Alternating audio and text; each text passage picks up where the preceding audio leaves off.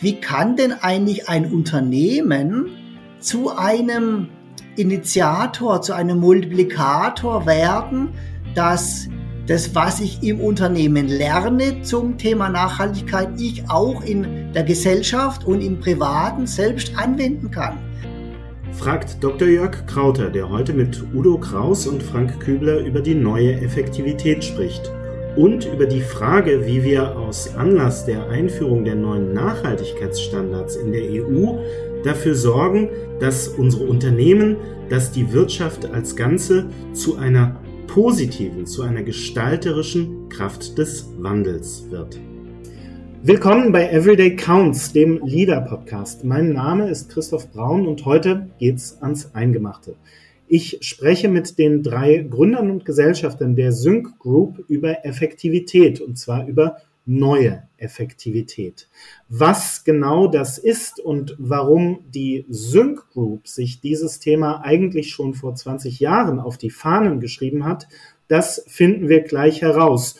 So viel vorab, es geht um Nachhaltigkeit, um mutmaßlich das Thema unserer Zeit, das Leitthema, das ganz verschiedene Ebenen ähm, dominiert. Wirtschaft und Wissenschaft, Gesellschaft und Kultur.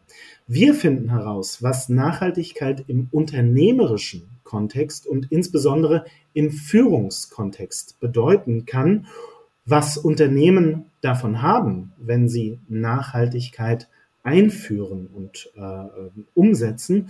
Und wir finden auch heraus, wie das geht. Lieber Frank, lieber Udo, lieber Jörg, herzlich willkommen bei Everyday Counts.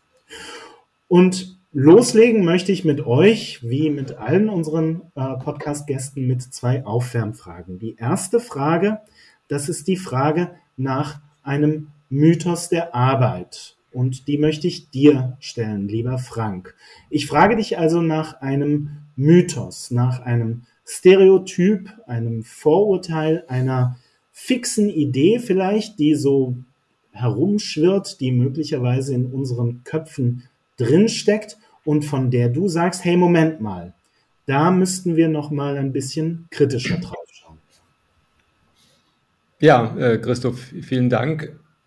Eines der Themen, die hier zum Tragen kommen, ich nenne das mal die Effizienzfalle. Also es reicht nicht, die bestehenden Prozesse und Verfahren immer nur besser oder auch billiger zu machen, wenn sie als solches per se nicht mehr zielführend sind. Ähm, wir konnten in den letzten 20 Jahren beobachten, wie die beliebten 30% Cost-Cutting-Strategien zwar kurzfristig Effekte in den Bilanzen hatten, aber auf der anderen Seite die Motivation und die Leidenschaft der Mitarbeitenden in den Häusern langfristig geschädigt haben. Und deshalb ist es an der Zeit, sich genau zu überlegen, wo es Sinn macht, weiterhin Effizienzen auch zu erreichen und wo man aber grundsätzlich erstmal über die Sinnhaftigkeit des Tuns sich unterhalten sollte, bevor man diese verbessert. Mhm. Das ist also die Effizienzfalle. Vielen, vielen Dank dafür. Ich unterscheide nochmal kurz begrifflich Effektivität und Effizienz. Effektivität tun wir die richtigen Dinge und Effizienz tun wir die Dinge richtig. Und das Problem oder die Herausforderung, so habe ich dich verstanden, ist, dass wir zu lange zu einseitig unterwegs waren, dass wir also immer gefragt haben, wie können wir das, was wir gerade tun, besser machen, schneller machen, ähm, ertragreicher machen. Aber wir haben uns nie quasi ähm, die Atempause gegönnt und gefragt, tun wir denn eigentlich das Richtige? Und das ist der Hinweis, den du uns gibst mit der Frage nach dieser Effizienzfalle. Vielen, vielen Dank dafür, lieber Frank. Ähm, ich möchte euch auch nach einem Quick Win fragen, lieber Udo. Wie könnte ich denn so ein bisschen einschätzen, herausfinden, ob ich, mein Team, mein Unternehmen eher in Richtung Effektivität oder eher in Richtung Effizienz tendiert? Ja, im Prinzip, äh, genau, äh, was du sagst, Christoph, ähm, eher die Frage im Quick Win, äh, bin ich in einer effizienzorientierten Organisation unterwegs, was ja per se jetzt nicht schlechter oder besser ist, sondern einfach die Frage, was läuft gerade. Drei Dinge würde ich da mal in den Fokus nehmen. Zum einen die klassische, klassischen Themen einer Erstellung einer PowerPoint-Präsentation.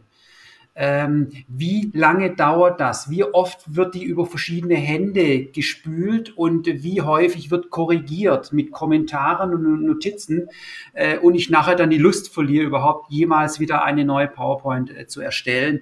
Punkt eins. Punkt zwei, wenn ich mal auf die Produkte und Dienstleistungen schaue, äh, wie lange dauert so ein Prozess? Das muss man natürlich unterscheiden von Branche zu Branche. Manche haben regulatorische Zwänge, aber ich meine jetzt einfach, wie schnell ist auch und wie experimentierfreudig ist meine Organisation, meine Abteilung, mein Bereich, neue Dienstleistungen und Produkte in Anführungszeichen auf die Straße zu bringen. Geht es da um die letzte Perfektion, dann wäre es eher effizienzgetrieben. Und ein dritter Punkt ist, äh, du hast vorhin beschrieben, der Führungskontext. Inwieweit ist es mir gestattet, auch neue Dinge zu experimentieren? Dann wäre es eher die neue Effektivität. Aber wenn es eher die Effizienzorientierung ist, würde die Führungskraft von mir sagen, mit wem hast du es besprochen?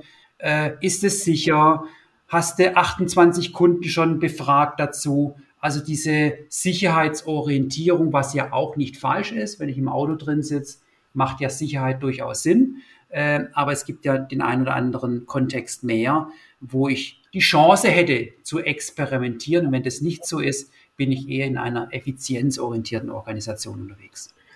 Vielen Dank. Total spannende Leitfragen, die du uns da äh, vorgestellt hast. Ich glaube, gerade das Beispiel der PowerPoint-Präsentation und die Frage, durch wie viele Hände muss die denn gehen? Wie viele Leute müssen die checken, bevor wir die rausgeben können? Wie viele Leitfäden müssen berücksichtigt werden?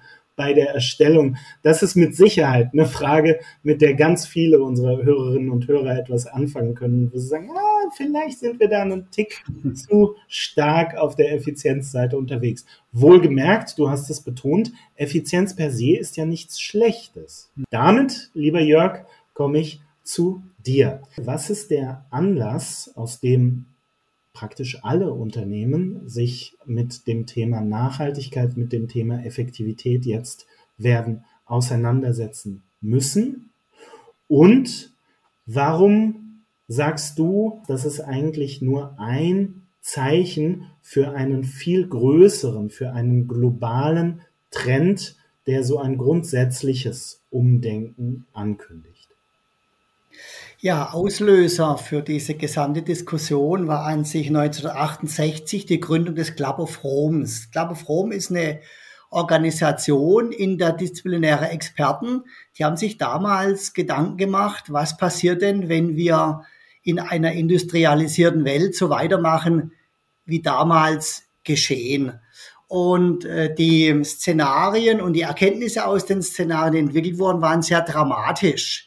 Also es ging um einen extremen Ressourcenverbrauch, vor allem von natürlichen Ressourcen, von Rohstoffen äh, mit Schädigung der Umwelt.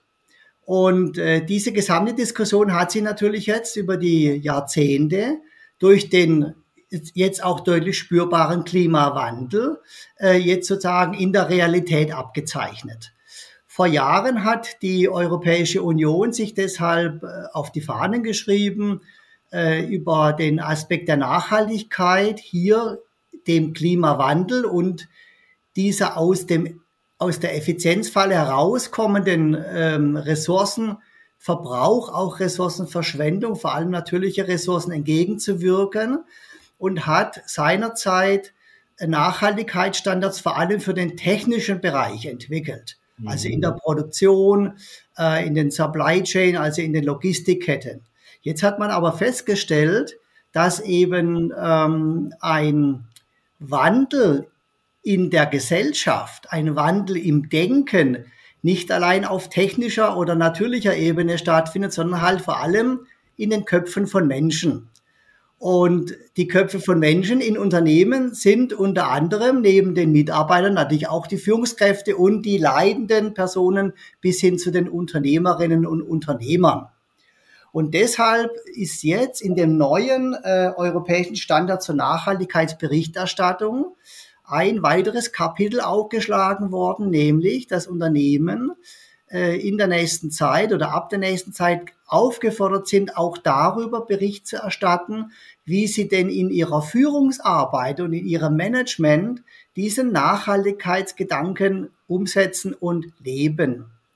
Und da ist jetzt sozusagen gerade jetzt der Stand, äh, dass sich Unternehmen äh, notwendigerweise darauf vorbereiten müssen, diesen neuen Regelungen der Europäischen Union gerecht zu werden.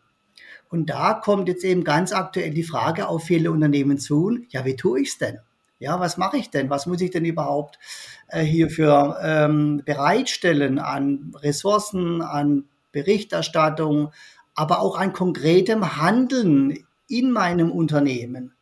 Und da setzen wir jetzt an von der Syngroup, dass wir sagen, wir sind schon seit mehr als 20 Jahren in diesem Gedanken der Nachhaltigkeit unterwegs aus dieser Theorie der langen Wellen kommend, zu sagen, dass die psychosoziale Gesundheit ein ganz wesentliches Element ist, dass Menschen im Unternehmen gesund bleiben, dass wir auch eine gesunde, in Anführungszeichen, Gesellschaft haben, jetzt hier mit unseren Erfahrungen und unserem Wissen Unternehmen begleiten zu können, diesen neuen Anforderungen aus den Standards der Europäischen Union zur Nachhaltigkeitsberichterstattung gerecht zu werden.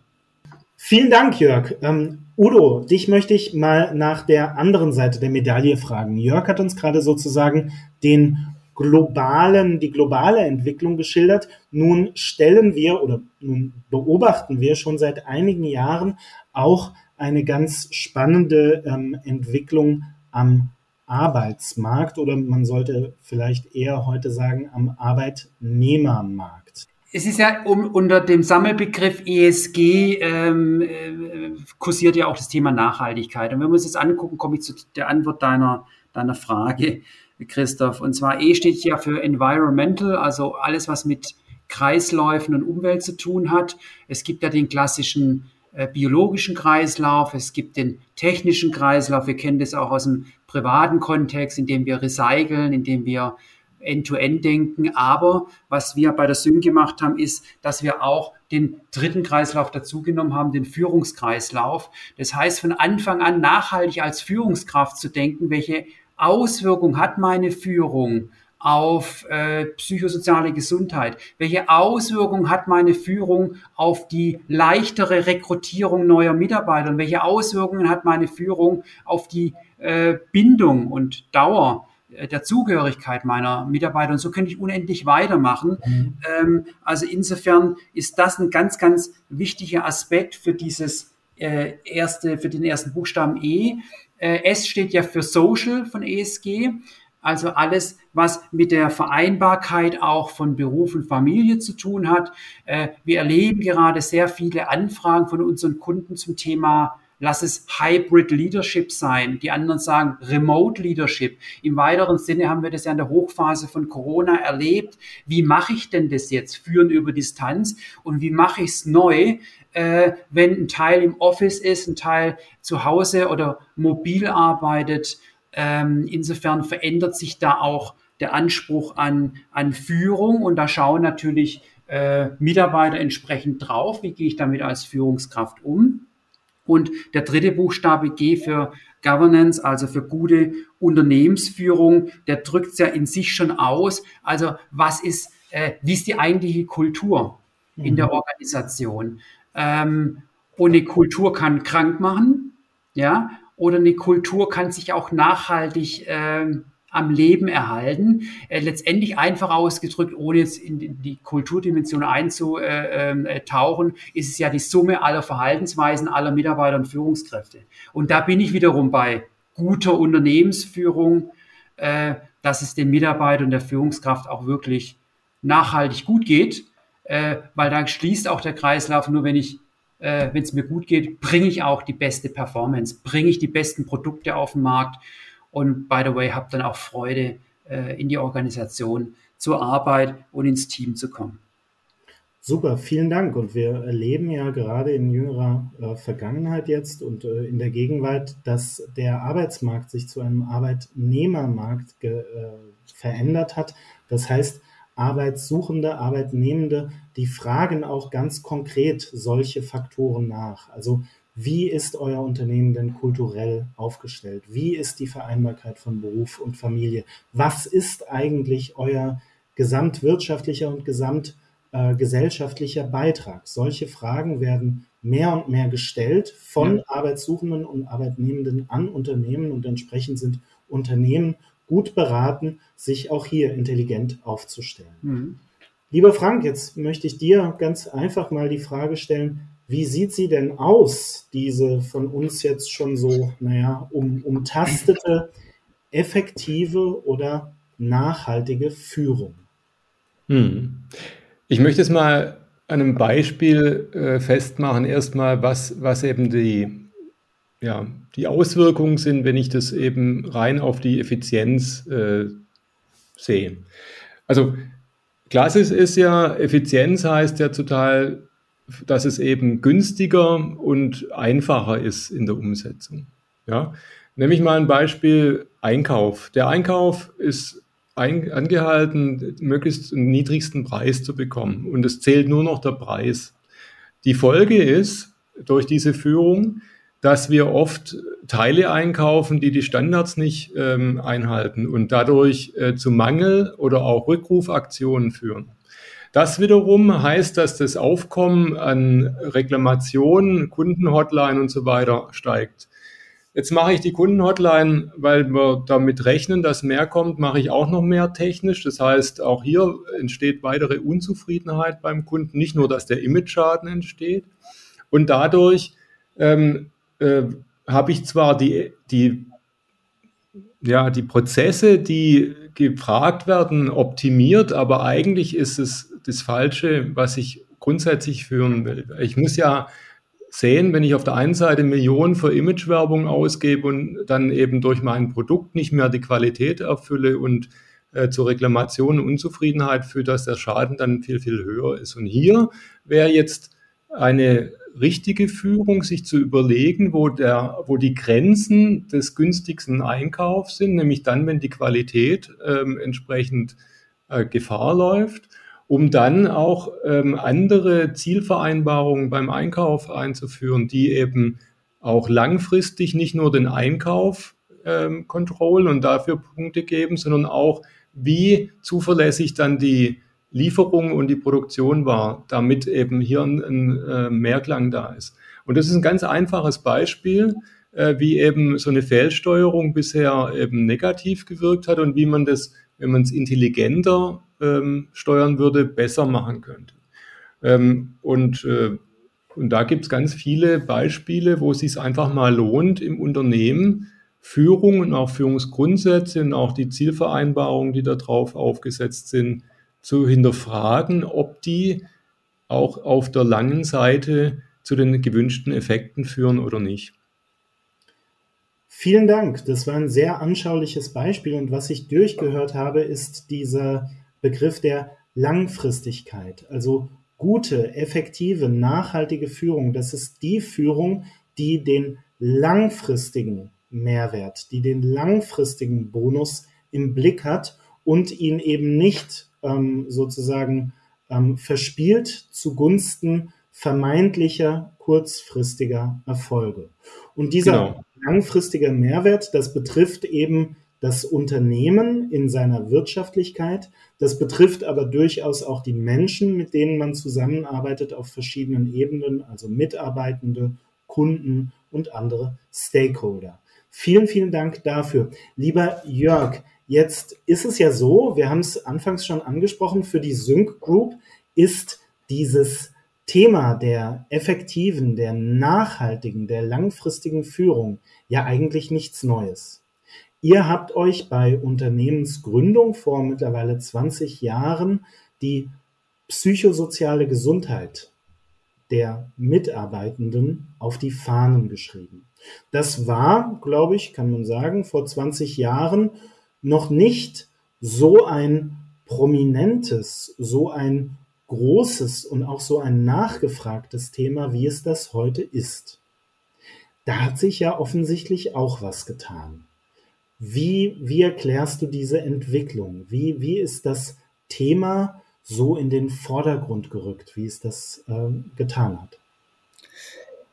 Vielleicht muss man da nochmal in die, äh, in, in die genaue Schau gehen, um was geht's denn bei der psychosozialen Gesundheit. Diese Theorie der langen Wellen schaut mhm. immer nach ba sogenannten Basisinnovationen. Also was sind Innovationen, Neuheiten, die die Gesellschaft, die Wirtschaft und das gesamte Wirtschaften an sich verändern. Ne? Strom, äh, Mobilität, Lokomotiven, äh, Kfz und so weiter waren alles Basisinnovationen der Vergangenheit, die dazu geführt haben, dass aus Landwirtschaft Industrie wurde, aus äh, Technik dann die Computerisierung und ähm, aus der Theorie dieser langen Wellen heraus wurde von Kondratjew eben diese psychosoziale Gesundheit als der sechste Zyklus bezeichnet. Also, dass wenn jetzt dann auch mal im Sinne der Effizienz Technik und Natur effizient getrieben sind, was wird denn dann am meisten darunter leiden? Das ist der Mensch in seiner Psyche, also in dem, was er ist, seiner Psychologie, in seinem Mindset, in, in seinem Sein, aber auch die Gesellschaft. Das ist das Soziale. Und das erleben wir jetzt genau, als sozusagen als ein Ergebnis einer schlechten Entwicklung davor.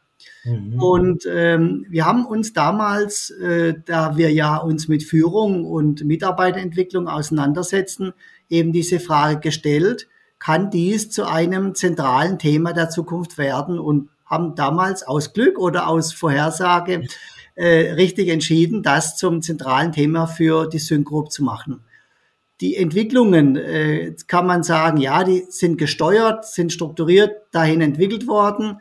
Vielleicht ist auch etwas Zufall, vielleicht kommen auch verschiedene Krisen zusammen, die gerade dieses Thema nach vorne bringen. Nichtsdestotrotz haben wir eben seit mehr als 20 Jahren uns mit diesem Thema auseinandergesetzt und haben heute die Antworten für die Fragen, die man sich heute und für die Zukunft stellen muss.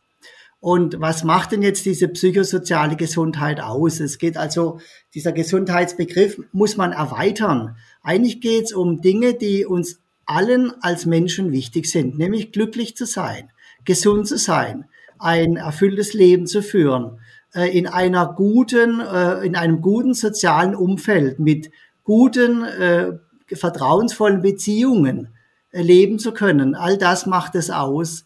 Es macht aus Selbstbestimmung und Autonomie, also all das, was wir eigentlich als Menschen und Gesellschaft anstreben. Und genau das wird eigentlich, wird an sich auch jetzt im Rahmen dieser Nachhaltigkeitsbetrachtung wieder diskutiert. Ich mache noch ein Beispiel. Es gibt ähm, oder es wurde die Frage gestellt, was könnte denn das äh, Gegenpaar zum Thema Wachstum und Bruttoinlandsprodukt sein. Also Wachstum wird gemessen am Bruttoinlandsprodukt. Jetzt ist die Frage, wie kann ich denn zum Beispiel das Thema Glück messen? Und hier gibt's ein schönes Beispiel aus der Praxis, nämlich aus dem Land Bhutan. Dort äh, hat äh, sich die Regierung die Frage gestellt, wie können wir das Glück unserer Menschen messen und kamen dann auf eine Kennziffer, die nennt sich Bruttonationalglück. Mhm. Und die wird dort schon seit vielen Jahren erhoben. Und es gibt auch unterschiedliche andere Indizes, wie man Glück messen kann. Und da geht es genau um diese Aspekte. Soziales, äh, psychisches Wohlbefinden, soziales Miteinander, Fairness, Gerechtigkeit, ökologische Vielfalt, ähm, Diversity, Resilienz, also alles Themen, die wir jetzt schon auch seit den letzten Jahren immer wieder bemühen und sagen, das sind ganz wichtige Treiber für Unternehmenserfolg und eben nicht das Shareholder Value, eben nicht das kurzfristige Ergebnis, sondern die nachhaltige, langfristige Sicht unter Einbezug natürlicher Ressourcen. Wir dürfen eben nicht mehr äh, Ressourcen verbrauchen und recyceln als Abfall, sondern in einer ganz neuen Denkweise genannt Cradle to Cradle, also von der Wiege zur Wiege. Also ein Rohstoff bleibt auch bei seiner Verwendung am Ende wieder Rohstoff. Und diesen Kreislauf zu ziehen und zu denken, das ist sozusagen auch die neue Herausforderung für Führungskräfte in ihrem neuen Mindset, genau diesen Gedanken in der Führung von Menschen umzusetzen. Und das wird eine große Herausforderung werden. Wow, vielen, vielen Dank. Ähm, also Cradle to Cradle, ein ganz spannender Ansatz, der von Professor Baumgart ähm, ganz stark vorangetrieben wird. Und das in die Führung zu übersetzen, das ist natürlich ein sehr, sehr spannendes Projekt. Wir haben im Gespräch jetzt zwei große Herausforderungen für Unternehmen identifiziert.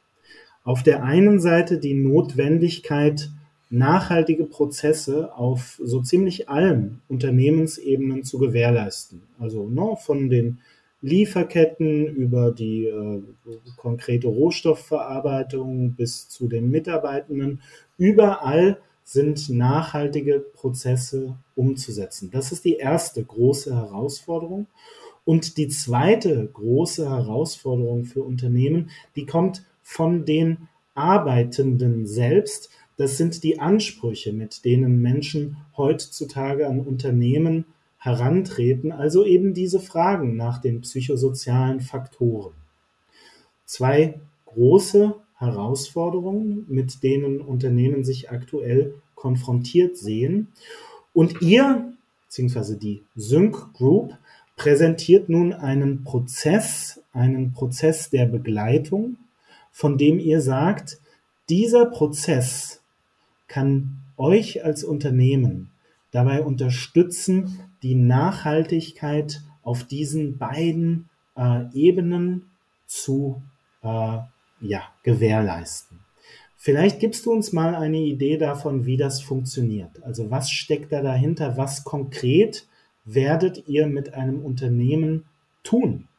Ja, Genau, also wer sind die Stakeholder? Es sind natürlich alle Mitarbeitenden, weil das geht jeden mhm. einzelnen Mitarbeitenden im Unternehmen an und deshalb starten wir auch die Journey mit allen, äh, wo die Frage im Raum steht, wo stehen wir in der Umsetzung dieser Nachhaltigkeitsrichtlinien? Ähm, da haben wir entsprechende Technologie entwickelt, die es dann ermöglicht, dass alle entsprechend hier äh, eine kleine interaktive Lernreise machen, dort auch äh, erste Informationen erhalten und gleichzeitig auch auf Basis ihrer Erfahrungen dann den Status quo äh, erfassen können, bis hin auch zu dem Thema die Frage, welche Werte sind denn wichtig? Also weg von dem, was steht irgendwo in welchen Broschüren, sondern was wird gerade tatsächlich erlebt und das wird dann praktisch aggregiert und diese Daten werden dann ähm, ausgewertet und diskutiert von einem Leadership Circle, hier sind äh, ausgewählte Führungskräfte aus allen Ebenen und natürlich auch Mitarbeitende aus allen Ebenen und äh, Gremien äh, praktisch vorhanden, die dann diese Themen für sich bewerten und entsprechende ähm, ja, Empfehlungen und Maßnahmen ableiten.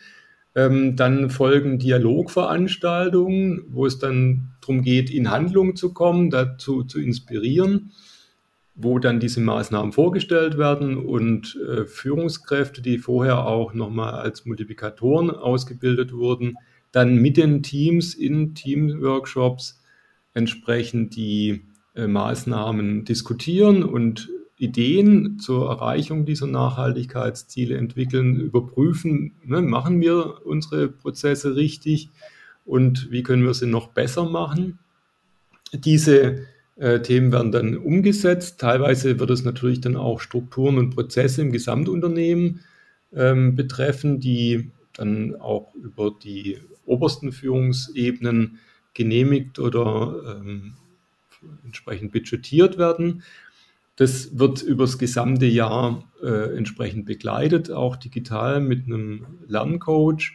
Und am Ende des Jahres ähm, steht dann nicht nur die die Umsetzung in den ähm, Nachhaltigkeitsreporting, sondern äh, es wird auch ein ESG-Award ausgelobt, wo dann eben die besten Ideen auch ähm, kommuniziert und gefeiert werden und man auch eine kleine Retrospektive macht, wie das Ganze gelaufen ist und dann fängt es wieder von vorne an, weil ähm, dieses Thema ja dann jedes Jahr wieder einen neuen Bestand hat und von vorne losgeht, weil man sich ja kontinuierlich weiter verbessern möchte. Vielen Dank. Das ist ein sehr detaillierter Prozess, in dem also fortlaufend die Kultur, die Befindlichkeit, die Herausforderungen eines Unternehmens als Ganzes ähm, wahrgenommen werden, identifiziert werden und daraus Maßnahmen abgeleitet werden. Ähm, total spannend finde ich, dass alle, also wirklich alle, alle Mitarbeitenden teilnehmen können, sich beteiligen können ähm, ich stelle mir das so ein bisschen vor wie so ein Mosaik, das ja aus ganz, ganz, ganz vielen Steinchen sich zusammensetzt. Und genau so wird in dem Prozess, den du gerade geschildert hast, ein Gesamtbild des Unternehmens und seiner Verfasstheit zusammengefügt aus ganz, ganz, ganz, ganz, ganz vielen einzelnen ähm, Beiträgen, ganz vielen einzelnen Perspektiven. Vielen Dank dafür. Lieber Jörg, jetzt glaube ich, jetzt hoffe ich, dass wir den ein oder anderen Hörer, die ein oder andere Hörerin so ein bisschen angefixt haben, mal ein bisschen über Nachhaltigkeit und äh, Effektivität im Unternehmen und insbesondere im Führungskontext nachzudenken. Wenn da jetzt jemand dabei ist, der sagt, hm, spannendes Thema, darüber würde ich gerne mehr erfahren, dann gibt's da ja im Jahresverlauf die ein oder andere Möglichkeit, sich mit verschiedenen Vertretern der Sync Group weiter zu vertiefen in dieses Thema. Vielleicht erzählst du uns mal, worum es da geht. Ja, also eine ganz konkrete Möglichkeit wäre, dass äh, sich Interessierte uns anschließen auf der Themenreise, die wir gemeinsam mit vielen anderen Unternehmen gehen, um eben zu schauen, wie kann man sozusagen ein, ein äh, umweltgerechtes und förderliches Wachstum jetzt im positiven Sinne erreichen, nämlich Wachstum mehr im Sinne von mehr äh, Ökologie, mehr Zusammenschluss mit der Natur, mehr äh, soziales Miteinander, mehr Fairness, mehr Gerechtigkeit, äh, mehr an äh, klimaschützenden Maßnahmen und, und, und. Das wäre so eine Option. Da kann man uns gerne ansprechen und wir äh, können dann gerne die Termine vermitteln, wo wir gemeinsam Veranstaltungen entweder bei uns haben, lokal in Frankfurt oder in Hamburg in unseren Offices, äh, aber auch eben bei zu Veranstaltungen einladen, zusammen mit anderen Unternehmen. Der zweite Aspekt wäre tatsächlich, dass äh, ein Unternehmen sagt, ich möchte gern starten, vielleicht jetzt nicht die ganz große Nummer, sondern einfach mal loslegen. Dann hätten wir zwei Themen im Angebot. Einmal, dass wir sagen, lass uns mit deinen Führungskräften oder mit den Führenden und den Mitarbeitenden gemeinsam ähm, einen Dialog gestalten dazu, was hat denn eigentlich dieses Thema ESG mit mir selber zu tun? Was ist mir denn an diesem Thema wichtig? Wo berührt mich denn dieses Thema? Was könnten denn Motive sein, dass ich mich diesem Thema widme? Und da schauen wir eben nicht nur in die unternehmerische Ebene, sondern auch in die private und gesellschaftliche Ebene, weil dieses Thema ESG alle menschlichen Ebenen und sozialen Ebenen betrifft. Das Betriebliche, das Private, das Gesellschaftliche, wo auch immer wir uns bewegen, haben wir mit diesen Themen zu tun.